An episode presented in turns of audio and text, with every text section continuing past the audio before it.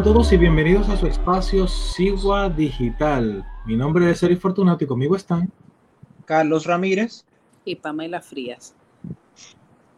Miren chicos, eh, ustedes que son aficionados de los vehículos, voy a hacer una recomendación. Eviten los Sonata, eviten los K5 y sobre todo eviten los famosos Honda Civic 2016. ¿Y por qué, Pamela? No, porque ahora nuestros agentes del orden eh, cada vez que ven unos vehículos con esa descripción, hay también ciertas jipetas de ciertos colores, entran a tiro sin mediar palabra. Eh, a mediados del mes de mayo, unos agentes de la DNCD atacaron a tiros a una familia cristiana que iba en un vehículo de camino a la romana. Gracias a Dios no hubo vidas que lamentar, pero ya ustedes saben, si son cristianos y tienen alguno de los vehículos que les mencioné, salgan de ellos o eviten comprarlos. Ay, Dios mío, pero y, ven acá, y, y, esta, en, esta ocasión fueron la misma policía o fue o, qué institución fue? Fueron agentes de la DNCD. Habría que ver a qué eh, organismo estaban adscritos, si eran de la policía o de alguno de los otros cuerpos castrenses, pero eran agentes antinarcóticos en este caso. Entonces la probabilidad de que te entren a tiro si tú andas en un, un sonata y eres cristiano es mucho más alta que la media está, interesante. Sí, eso es lo que demuestran los casos más recientes. Y ni, y, ni siquiera preguntaron, eso, eso, ni preguntaron, estaba sospechoso, ni siquiera si tú, tú, tienes, tú tienes una tarjeta o algo, no, nada.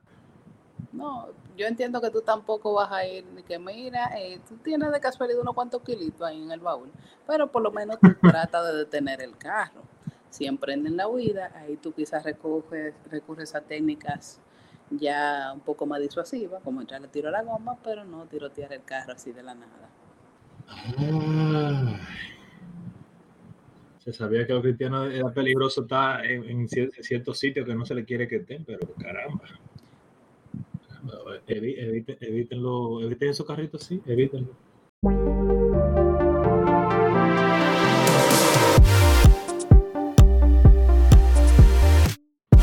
A todos y bienvenidos a República 21. En el episodio anterior hablamos sobre el plan de desarme que, eh, había anunciado el presidente Abinader. Hoy queremos hablar sobre el proyecto de ley nacional de vacunas que ha preocupado a diferentes grupos y comunicadores. Ciertamente, Eric, hace unas tres semanas que la Cámara de Diputados aprobó en primera lectura el proyecto de ley nacional de vacunas de la República Dominicana.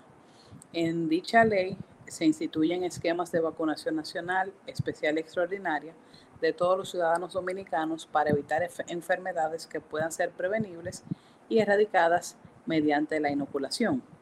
También cabe destacar que dicha pieza eh, establece que la inoculación será gratuita y sin discriminación. Sin embargo, esta iniciativa no ha sido ajena de, a las controversias, sobre todo para quienes entienden que esta ley obliga a vacunarse y que esta obligatoriedad violenta libertades personales y la incluso han llegado a tildar esta, este proyecto de ley como inconstitucional. Sin embargo, esto no es nada más alejado de la realidad, ya que si de constitución se trata, hay dos artículos bastante explícitos al respecto. En ese sentido, el artículo 61 de la constitución, eh, que habla sobre el derecho a la salud, establece que el Estado debe de velar por la protección de la salud de todas las personas. Eh, eso incluye obviamente cuestiones como el acceso a agua potable, mejoramiento de la alimentación, de los servicios sanitarios, las condiciones higiénicas, el saneamiento ambiental, así como procurar los medios para la prevención y tratamiento de todas las enfermedades, asegurando el acceso gratuito a medicamentos de calidad, eh, asistencia, y eh, asistencia médica y hospitalaria a quienes así lo requieran. O sea, como pueden ver, el Estado tiene la facultad de hacer lo que entienda necesario para prevenir enfermedades. También, dentro del marco constitucional, hay que tomar en cuenta el artículo 75, que habla sobre los deberes fundamentales que tienen los ciudadanos. En este sentido, cuando hablamos de los derechos, previo a hablar de deberes, hablan de derechos, los derechos fundamentales reconocidos en la Constitución determinan la existencia de un orden de responsabilidad jurídica y moral que obliga la conducta del hombre y la mujer en la sociedad. En consecuencia, eh, se declaran una serie de deberes fundamentales de las personas y entre ellos se destaca el de el acápite 10, que dice actuar conforme al principio de solidaridad social, respondiendo con acciones humanitarias ante situaciones de calamidad pública o que pongan en peligro la vida o la salud de las personas. O sea, en una situación de una catástrofe, un tema de salud pública, independientemente de sus creencias o otros derechos individuales o otros derechos individuales que usted pueda tener, eh, prima actuar en base al principio de solidaridad social. O sea, usted no puede agarrarse que no, que yo tengo derecho a esto, que, yo que si eso pone en peligro a la colectividad. Ahora bien, eh, esta iniciativa de vacunas, eh, o sea, a través de un proyecto de ley de carácter obligatorio, ¿no? también se ve en el ámbito internacional. En ese sentido, se han tomado iniciativas como la que se muestran en un estudio realizado por el Comité Asesor de la Asociación Española de Pediatría del año 2018, en el cual se establece que en al menos 11 países europeos, de un total de 31 estudiados, se contempla al menos una vacuna obligatoria en su calendario vacunal en niños pequeños. Es bueno aclarar que parece ser que hay una confusión entre el borrador que se tenía en la Cámara del Senado y el aprobado por la misma Cámara del Senado y que se envió a la Cámara de Diputados, que fue aprobado en primera lectura. El proyecto inicial eh, establecía una obligatoriedad en, en, lo de la vacunación extraordinaria, pero eso se eliminó y está el derecho que le asiste a cada ciudadano de si desea vacunarse o no con la nueva ley, con esta nueva ley. En el caso de los niños, nuestra constitución tiene algo respecto de los niños y medicamentos y los tratamientos, me parece, y el deber de los padres. ¿No es así, Pamela? Eh, sí, no solamente la Constitución, sino también eh, está la ley 360 eh, o lo que se conoce como el Código del Menor, que establece un principio que es el interés superior del niño. O sea, cualquier cosa que sea necesaria para salvaguardar la salud y el bienestar del niño prima por encima de cualquier otra cosa. Y en ese sentido, nosotros tenemos este, una jurisprudencia al respecto, que fue el caso de un niño de hijo de una pareja de testigos de Jehová, que como ustedes saben, ellos no, no aceptan las transfusiones de sangre. Entonces, el niño tuvo un accidente o tuvo una situación médica, no recuerdo exactamente cuál fue, que requería una transfusión sanguínea y los padres se negaron. Y el doctor que estaba llevando ese caso hizo caso omiso y procedió a la transfusión. Eventualmente, los padres demandaron a la clínica y demandaron a ese doctor bajo el alegato de que había violentado eh, las creencias religiosas del niño o de los padres en este caso, y el juez falló a favor del doctor, estableciendo que si bien es cierto que había un principio de creencias religiosas de por medio, el interés superior del niño, en este caso salvaguardar su vida, estaba por encima inclusive de sus creencias religiosas. Además, eh, este tema de vamos a decir, la, obligatoriedad o la, alta recomendación, por decirlo de otra manera, de establecer ciertas vacunas de, carácter obligatorio, es en respuesta al hecho de que las coberturas vacunales se han disminuido de forma, de forma importante en los últimos años. En parte por el tema del el famoso movimiento de los anti-vaxxers, que son personas que entienden que las vacunas traen más daño que beneficio y que hay una relación entre las vacunas y los casos de autismo, lo cual se ha ido demostrando a través de estudios científicos que no es del todo cierto y que hay una serie de factores genéticos y ambientales que influyen en el autismo que no necesariamente son la vacuna, porque si por eso fuera, yo creo que la mayor parte de la población tuviera autismo o alguna forma de autismo, lo cual no es el caso. Eh, también, por ejemplo, en, el año pasado, a raíz de la pandemia y de que duramos unos meses trancados y demás, muchas madres o muchos padres se descuidaron con el tema de la vacunación de sus hijos. Entonces, estos factores han contribuido al resurgimiento de ciertas enfermedades que estaban prácticamente erradicadas y ha provocado también un aumento en la mortalidad infantil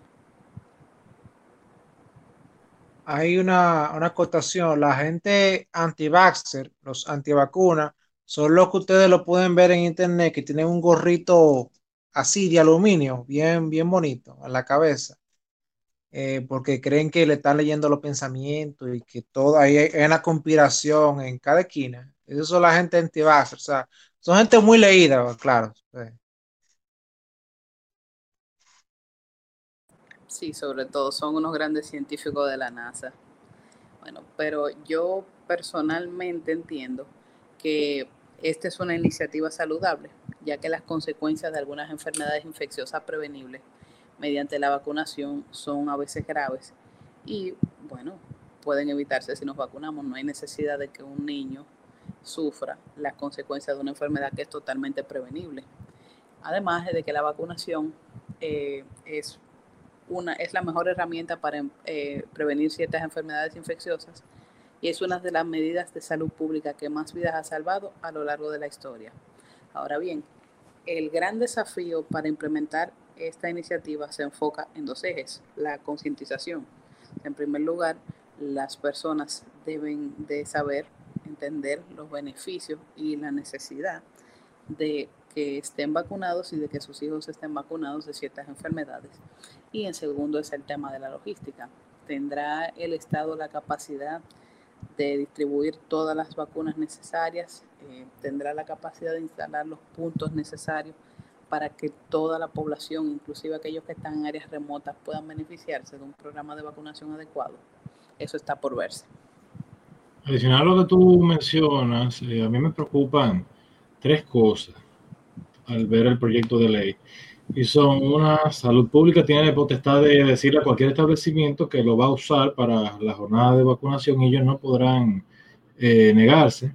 También me preocupa el hecho de que salud pública podrá importar eh, los insumos y todo lo necesario para o sus planes de inmunización y vacuna y, y, la cadena de frío, todo lo que necesiten, ellos lo van a poder importar para garantizar eh, las vacunas que ellos van a estar dando y para la, inoculación que van a estar haciendo, que dará el gobierno, y se lo van a poder hacer libre de aranceles y creo que, eh, creo que también libre de, de, impuestos, por lo menos de aranceles va, va a estar libre pero no hay ese mismo tratamiento para cualquier entidad privada que, quiera también eh, eh, eh, colaborar y traer e importar diferentes vacunas para diferentes enfermedades. Y por último, me preocupa el hecho de que se requerirá para toda institución público privada que dentro de los documentos a solicitar se pida la tarjeta de vacunación, aunque hacen la salvedad de que no podrán negar servicios por no tener a mano dicha tarjeta. Bueno, respecto a lo que tú, lo que tú mencionaste, la parte de la potestad que tiene salud pública, básicamente el Estado en general tiene esa misma facultad porque, un ejemplo, en el caso de cuando se van a construir ciertas infraestructuras, el gobierno si entiende que un, vamos a decir, un inmueble o en una zona específica que esté habitada o que haya algún tipo de inmueble eh, privado, eh, lo declara de carácter público o de, o de utilidad pública, puede disponer de él, obviamente retribuyendo de manera equitativa a la persona que se va a ver afectada por esta medida. O sea que eso sería muy importante de aclararlo. O sea, Salud Pública tiene la potestad de decirle a cualquier establecimiento que lo usarán, pero debe de retribuirlo de una forma equitativa a cambio. Y obviamente tiene que ver que el establecimiento cumpla con las condiciones adecuadas para poder llevar a cabo una jornada de vacunación. Y respecto a lo que tú dijiste de la tarjeta de vacunación, bueno, eso es algo que se aplica mucho, por ejemplo, en ciertos países como Brasil, como Bolivia, donde incluso es un requisito para tú poder ingresar, eh, porque tienen eh, ciertas enfermedades tropicales como la fiebre amarilla, que les ha sido imposible de erradicar, y la única manera de evitar contagios y que eso pueda ser importado a otros países donde quizá no puedan tener el mismo control es a través de la vacuna. Y como tú bien dices, no pueden negarse a dar servicios. Eh, dicho sea de paso, hubo un debate que se generó, creo que fue en Países Bajos, eh, sobre eso mismo, por el tema del auge de los antivacunas eh, con los niños en, las guarderías infantiles, que le estaban requiriendo en un inicio que debían de estar vacunados contra, contra el sarampión para poder ser admitidos. han flexibilizado un poco con eso, pero también, tú sabes, eso ha traído sus dificultades porque si bien lo que los niños que ya están inmunizados no han tenido problemas, eh, habría que ver cómo sería la situación con el caso de aquellos que no están vacunados. Habrá que ver realmente, hay un debate muy fuerte respecto a las libertades, respecto a la vacunación obligatoria o voluntaria. Y esto es totalmente válido, yo creo. el asunto del escepticismo, si usar o no una, una vacuna, pero este, este, este escepticismo no puede ser alimentado en base al desconocimiento total, sino que debe haber realmente un conocimiento o debe haber una constancia de que existe conocimiento de por qué no optar, porque si no, en nombre de la libertad, estaremos perjudicando la salud de realmente las próximas generaciones. Eso es un elemento que yo creo que hay que tener en consideración. Lo de la ley, yo cuando leí el asunto de la, los requerimientos de tarjeta de vacunación, eso no me parece extraño porque justamente cuando tú inscribes a un muchacho en, una escuela, un kinder, un asunto, te piden justamente que tú tengas tu, eh, en orden todo eso. O sea, eso no es nuevo realmente, eso que está en la ley. El asunto de los aranceles es interesante porque el gobierno se abroga el derecho de, de forma centralizada hacer el proceso eh, bajo el argumento de que si lo deja a la brigandina eh, o que todo el mundo lo haga, eh, pueden haber estafas, como ocurrió un caso en, creo que Indonesia fue, Indonesia o Malasia, que le estaban inyectando prácticamente agua con sal a la gente. Eso estaba ocurriendo en México con la vacuna sí, También en, Polo, también en Polonia hubo una especie de fraude con eso. O sea que hay que ver, hay que sopesar realmente los riesgos y las bondades. Eh, yo realmente no creo que sea adecuado que el gobierno lo centralice totalmente. Eh, se podría incluir el sector privado en esto perfectamente. Se ha hecho con el asunto de los locales de vacunación, pero se puede avanzar mucho más. Y claro, eso, puede darse perfectamente con el tutelaje y las regulaciones del, del gobierno. Son una cosa no quita la otra. Ahora, el tema de las vacunas, eh, eso va a ser realmente constante, eh, más cuando en el Internet hay constantemente campañas de desinformación respecto a, a la vacuna. O sea, hace no tanto tiempo realmente esto era un consenso de que era positiva la vacuna y nadie realmente cuestionaba eso, pero de aquí a un rato, eh, la desinformación respecto al tema eh, circula mucho más rápido que, que la información. O sea, actualmente tú para informarte realmente de ese tema, tú tienes que leer artículos científicos Pero para tú desinformarte, eh, basta con un video de un pana que se pegó un asunto en un brazo. y ya la gente se convence de que hay, un maco, tú ves. Entonces, es un gran problema y realmente es importante el argumento de la libertad personal, pero también hay que cuidar que esa libertad personal no sea una condena a un tercero, que en caso sea los niños bajo el tutelaje de una gente que está muy metido en vaina de WhatsApp y eso, en los videitos de WhatsApp que manda. Sí, es importante que,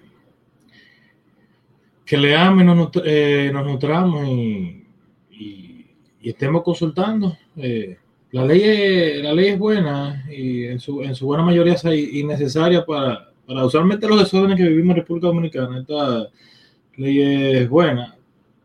Y respecto a lo que comentaban de la, tarjeta, a mí, me, a mí me chocó por el hecho de que yo sé que obviamente tú no quieres que nadie que va a venir de otro país, ¿sabes? con respecto a los extranjeros, ningún país quiere que entre nadie que tenga una, una enfermedad. Y me chocó eh, más porque por lo menos en mi caso, no, he visto como que se requieran, así, por ejemplo, piden a veces o positivo o negativo, lo que sea, las instituciones y, los colegios y, demás. Quizá mis padres cuando tuvieron que escribirme tenían que decirle si yo te, estaba vacunado o algo. Yo realmente no, no recuerdo, pero ya, por ejemplo, para la universidad a mí no me requirieron eh, nada con respecto a, a vacunación, pero sí me requirieron al viajar eh, para poder estar allá, eh, estar fuera del, del, país, estar en los Estados Unidos, sí tenía que yo estar vacunado de una serie de, de, enfermedades y, y, validado de que sí yo me vacuné, lo cual es entendible. De hecho, en la universidad eh, ellos estaban en requisito no porque ellos quisieran solicitar, sino porque ya el gobierno le, requiere que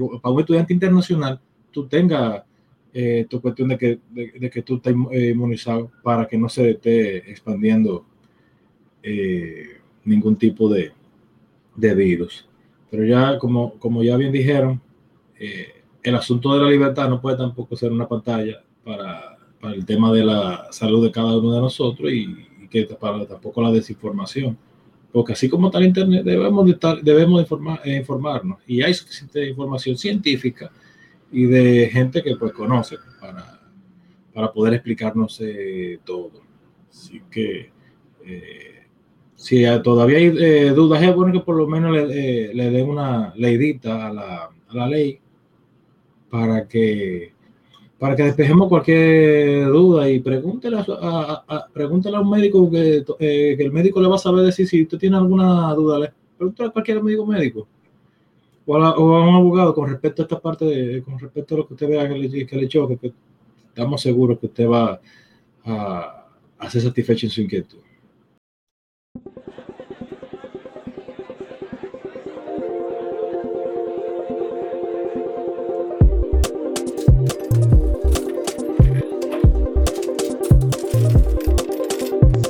Saludos a todos, bienvenidos a Bagatela, en donde cada dos semanas trataremos de traer un tema de interés económico y financiero, nacional o internacional, y tratarlo de forma llana y que todos entiendan el fondo y las implicaciones del mismo. En el episodio anterior hablamos sobre el impacto del lenguaje en la moral de nuestras decisiones económicas. El día de hoy hablaremos sobre la teoría de juegos, Pamela, ¿te has fijado que tú a veces tienes cuadrado hacer algo previamente, pero en ocasiones ese algo cambia donde esté involucrada otra persona y la decisión de esta? Sí, eso pasa constantemente. Eso justamente es lo que estudia la teoría de juego, porque para tomar decisiones individuales no hay mucha ciencia, o sea, digamos, o sea, no hay una cierta complejidad, o sea, bajo cierto precepto y cierta teoría, tú puedes aplicar prácticamente o predecir o tomar realmente un criterio.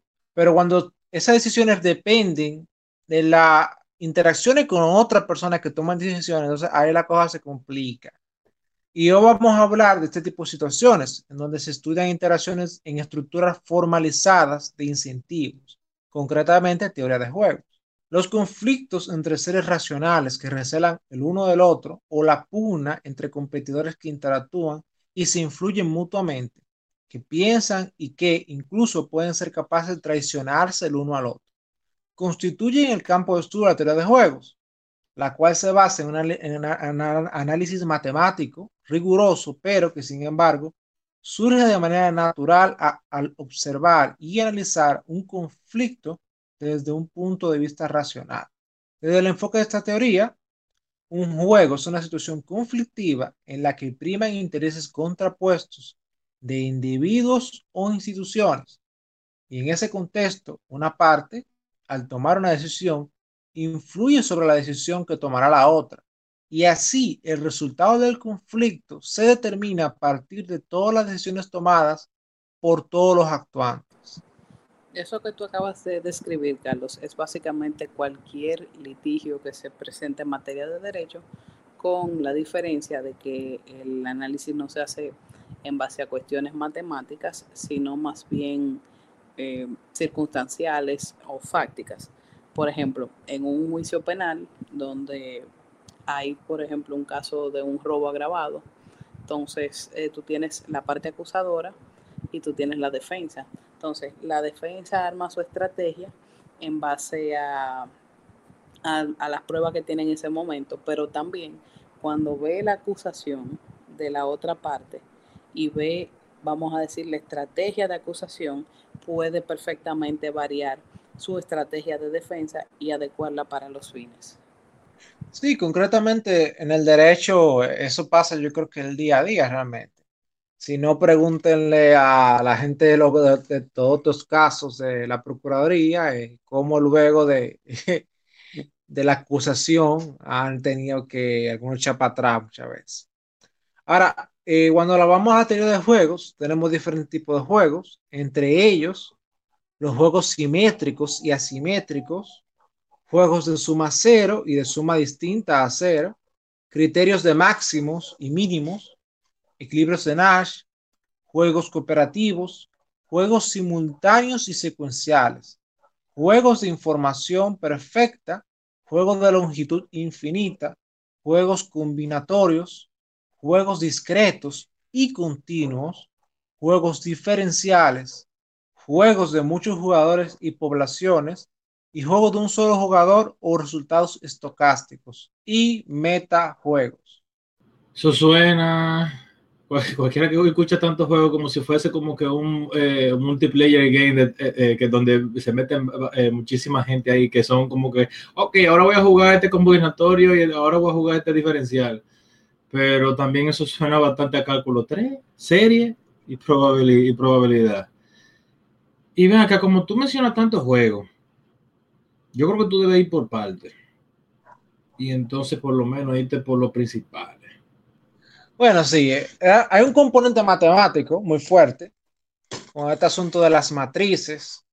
O sea, se van cuadrando las diferentes posiciones en matrices y así se hace un cálculo respecto a eso. Ahora, yéndonos por parte, eh, vamos a empezar primero por los juegos simétricos, en donde las recompensas por jugar una estrategia, una estrategia en particular depende solo de las estrategias que empleen los otros jugadores y no de quien la juegue. Acá podemos poner de ejemplo como Girón al cantar, donde al no ser denunciado por su cómplice, le permitió una medida de coerción más leve que los demás. O sea, es decir, si, lo, si Girón declaró y acusó a, sus cómplices, digamos, o, quienes estaban realmente involucrados en la red, pero como los que estaban involucrados en la red no lo denunciaron a él para atrás, entonces él queda como bien y él obtiene una medida de coerción más leve. Eso como que parece al dilema del prisionero.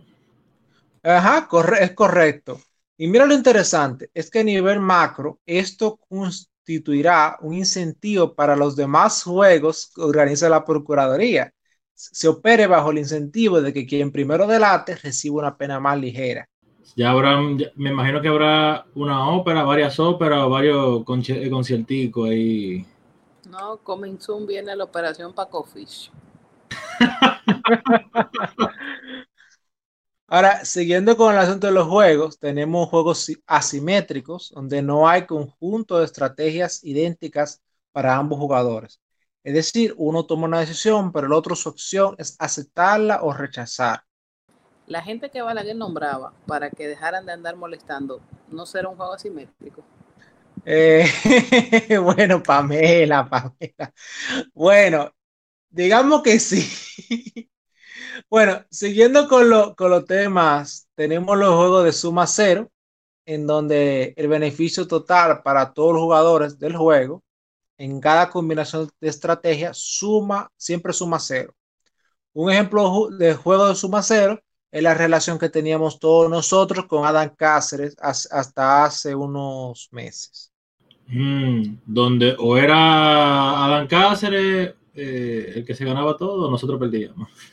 Algo así. Exacto, o sea, él robaba y nosotros perdíamos, y si tú sumabas eso, daba ser Un juego de suma cero teníamos con Adán Cáceres y con la pastora.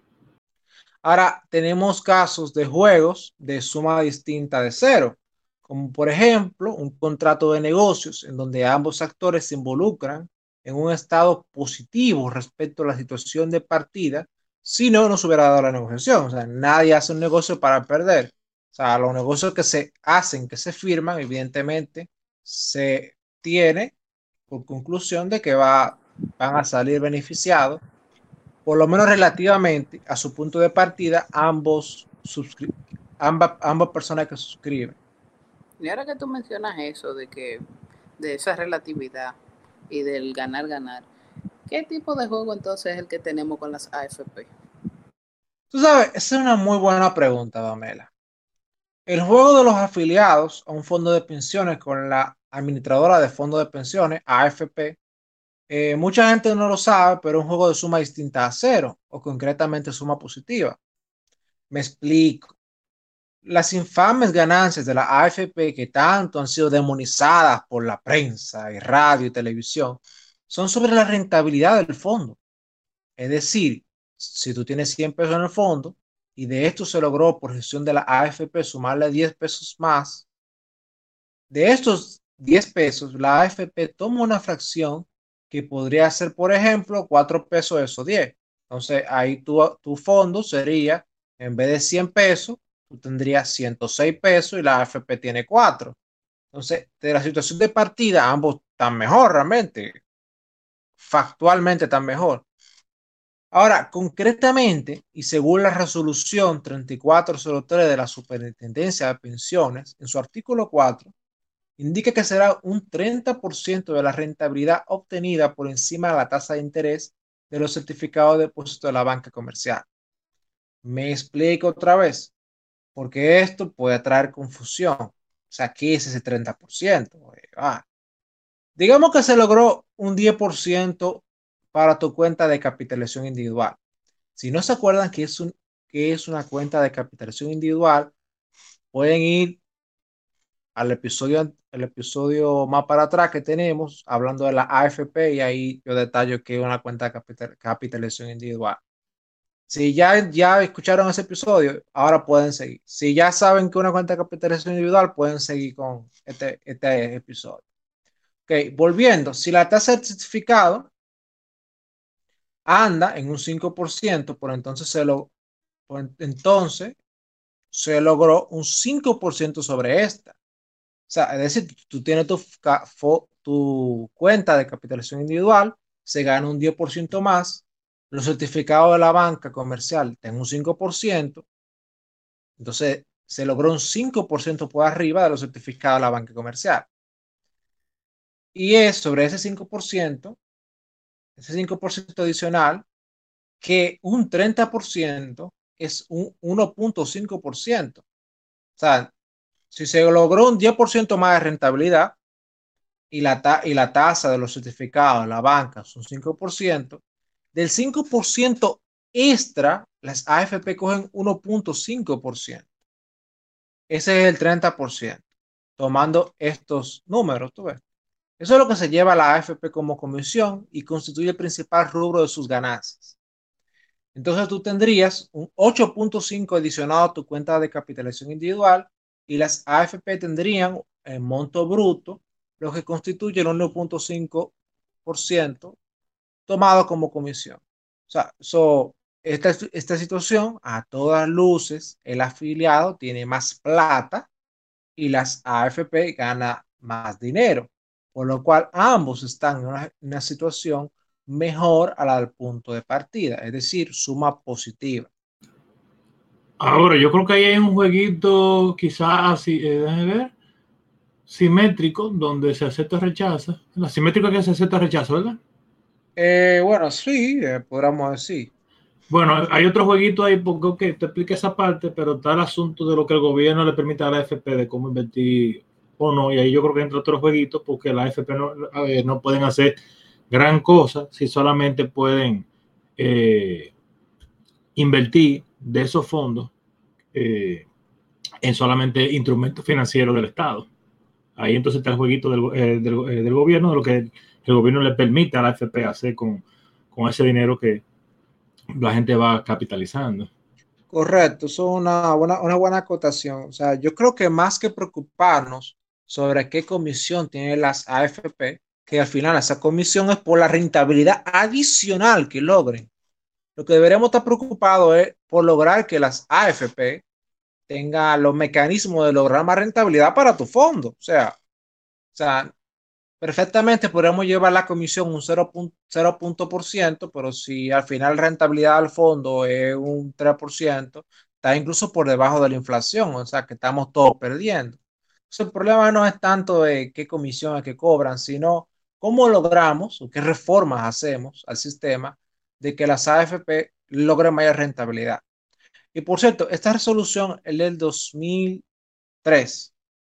La última resolución bajó como un 25% la comisión, o sea que todavía es aún menos lo que la AFP está, entre comillas, llevando, porque al final tú estás ganando dinero, tú no estás perdiendo ningún escenario. O sea, eso es una cosa que es bueno aclararlo, porque hay mucha desinformación y mucha gente que está muy desinformada y activistamente está proponiendo cosas que no tienen ningún sentido. Ahora, siguiendo con la teoría de juegos, otro juego que es muy raro, pero que a veces se da, y va como el ejemplo contrario a lo que yo le decía a Pamela, de que a veces hay situaciones que tú, si tú ves la decisión del otro, tú cambias de decisión. En, este, en esta ocasión es lo contrario, o sea, tú aún viendo la decisión del otro, tú sigues la misma decisión porque esta es la más óptima.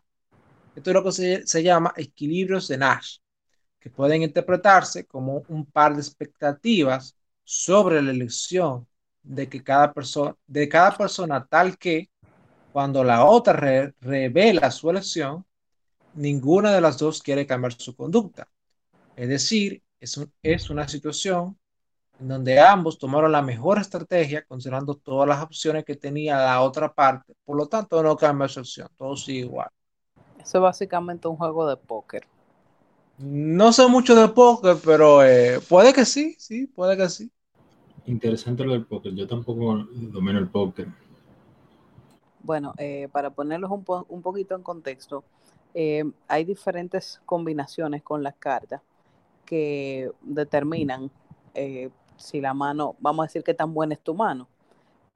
por ejemplo, tú tienes pares, o sea, si tú tienes un par de un número, tú tienes dos pares o si tienes triple. Por ejemplo, el, si mal no recuerdo, el triple es más fuerte que el par y que el doble par.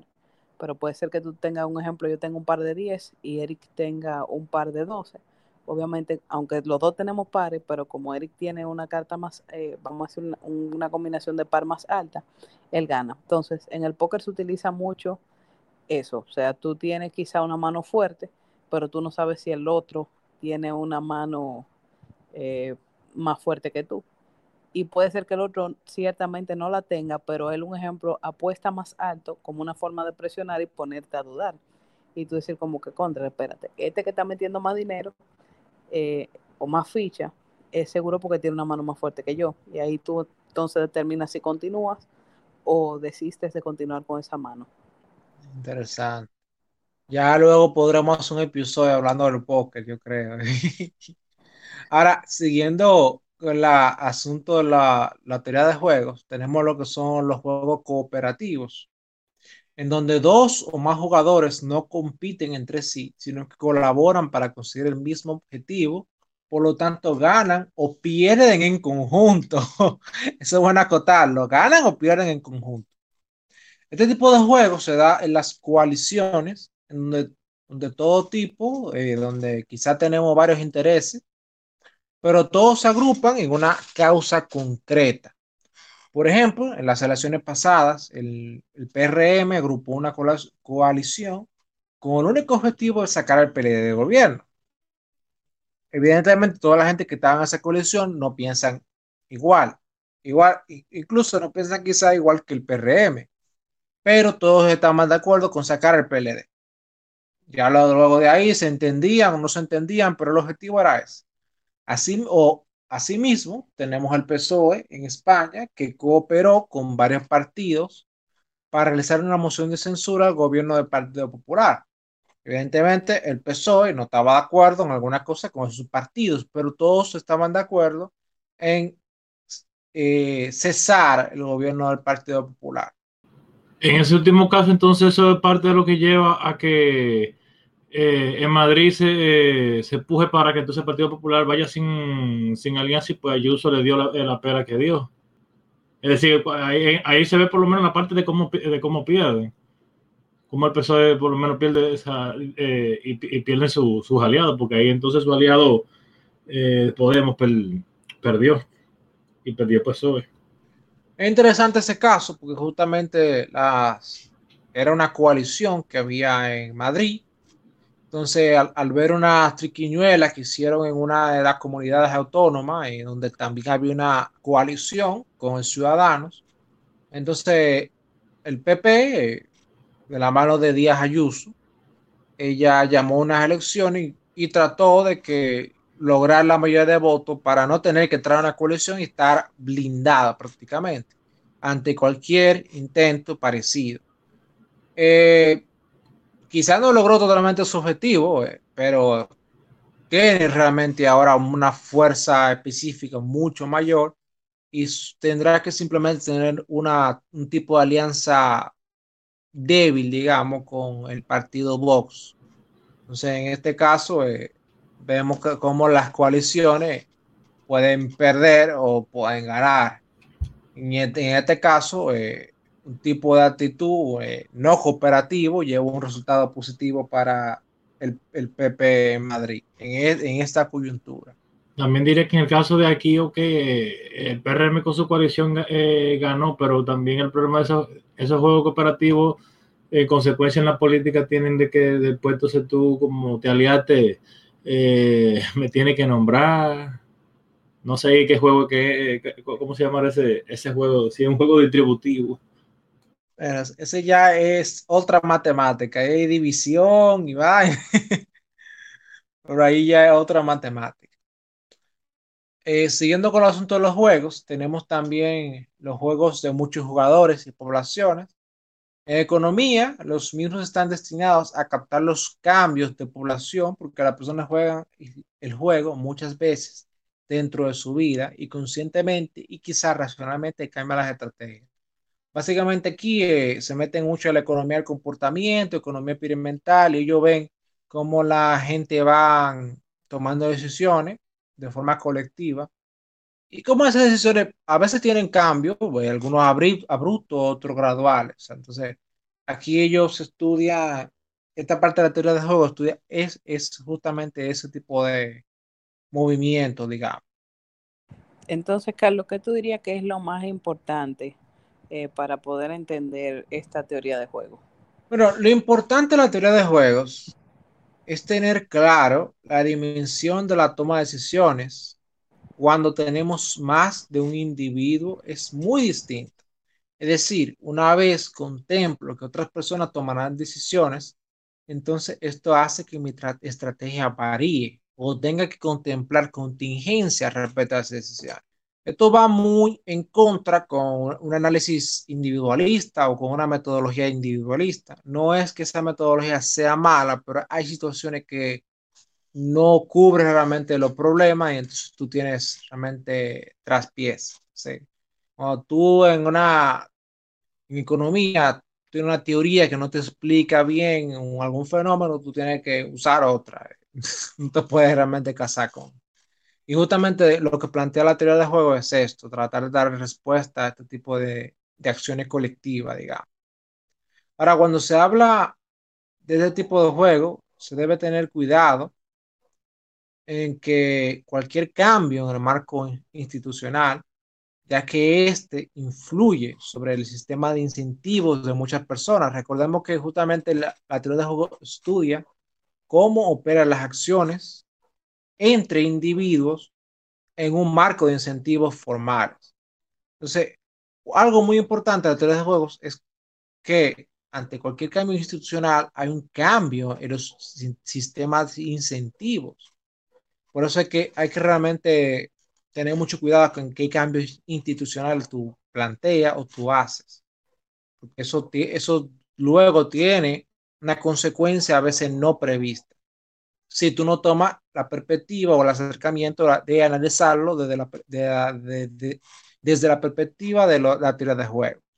Muchas personas eh, se pueden dar casos que se creen incentivos perversos que terminen empeorando las condiciones de todos los que son seducidos por estos. Y los que no también son arrastrados al estar unidos al mismo marco institucional. O sea, a veces se, a veces se generan cambios en las instituciones que influyen, cambian el sistema de incentivos y pueden generar un incentivo perverso que, que haga que la gente de forma mayoritaria tome decisiones que son permisivas o que son negativas para ellos mismos y que terminen perjudicando a los que no tomaron decisiones. Por eso es tan importante la teoría de juego actualmente. Existen muchas decisiones que yo podría tomar de forma racional, obedeciendo a mis intereses, y estas podrían ser óptimas incluso. Pero sería, un error pensar que todos tomaran las mismas decisiones y que éstas serán óptimas, sin ningún cambio. Por eso esquemas como las AFP tienen sentido, aunque mucha gente diga, no, yo, me, yo le puedo ganar más de ese dinero. No es tan sencillo. Eh. O sea, tú, quizá tú le puedes sacar mayor rentabilidad. Sí, pero ¿qué con eso? ¿Y si los demás no es así? Y terminan a su edad de retiro sin pito y sin flauta, pero con poder electoral decisivo ¿Qué evita que estas personas que ni tomaron la tarea de invertir a largo plazo y aquellos que no lograron rendimientos suficientes para un futuro se constituyan como en actores políticos y exijan una pensión pública a costa de los recursos de los que quizá hoy piensan que podrán manejarse mejor por su cuenta? ¿Qué imposibilita este escenario? Según la teoría de juegos, nada lo imposibilita. En conclusión, los que andan confundidos con el tema de la AFP deben darle una ojeada a la teoría de juegos y recordar que usar el individualismo metodológico para ignorar la capacidad de organización y acción política de individuos actuando de forma irracional me parece personalmente algo muy desatinado, tanto como intentar apagar un incendio con GLP. Y el problema con eso es quemamos todos. No solamente el que anda buscando algo, sino que nos quemamos todos. Así que vayan a ver qué juego ustedes cogen, vayan a ver qué, decisiones toman. Y con las AFP tengan mucho cuidado de vamos a elevar el debate, pero no elevar el debate como que subiendo en una curul. No, no, no, no, no. Vamos a ver alternativas que las hay, ya se han hablado y las hemos hablado aquí. Pero tratemos de no quemarnos todito. Porque si nos quemamos todito, es peor. Así que síganos en Spotify, YouTube, iTunes, Google Podcast, iVoox, Amazon Music, Deezer y Mixcloud como Sigua Digital. Búscanos en Facebook como Sigua Producciones y en Instagram como Sigua Digital. Danos like, síguenos y compártelo con tus amigos. Visita nuestro portal siguadigital.com, donde también encontrarás publicados todos los episodios que hemos grabado. Síguenos en Twitter, arroba Digital. Puedes escribirnos a info.com y también dejarnos tus preguntas en las diferentes plataformas. Gracias por escucharnos y espero nuestra próxima entrega.